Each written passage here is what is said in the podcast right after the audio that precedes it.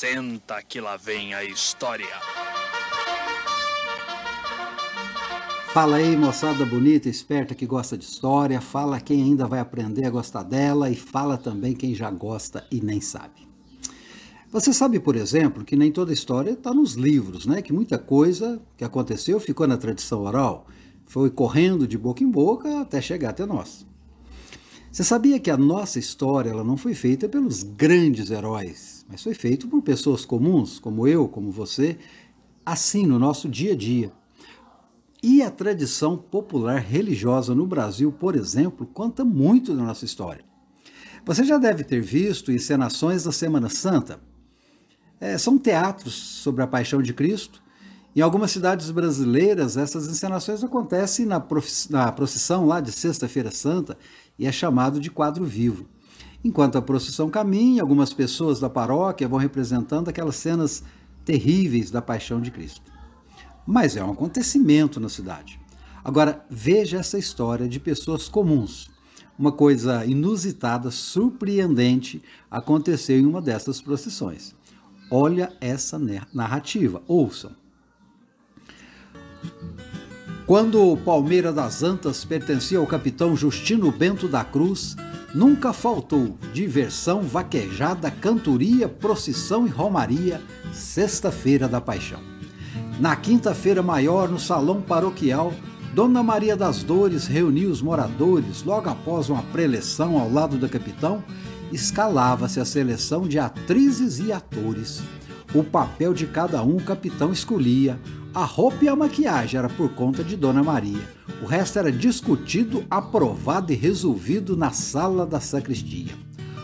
Todo ano tinha um Jesus, um Caifás e um Pilatos. Só não mudavam a cruz, o verdugo e os maus tratos. O Cristo daquele ano foi o Quincas Beija-Flor. Caifás foi Cipriano e Pilatos foi Nicanor. Duas cordas paralelas separavam a multidão para que pudesse entre elas caminhar a procissão. Cristo conduzindo a cruz, vez por hora advertia ao centurião perverso que com força lhe batia. Era para bater maneiro, mas ele não atendia devido ao grande pifão que bebeu naquele dia do vinho que o capelão guardava na sacristia.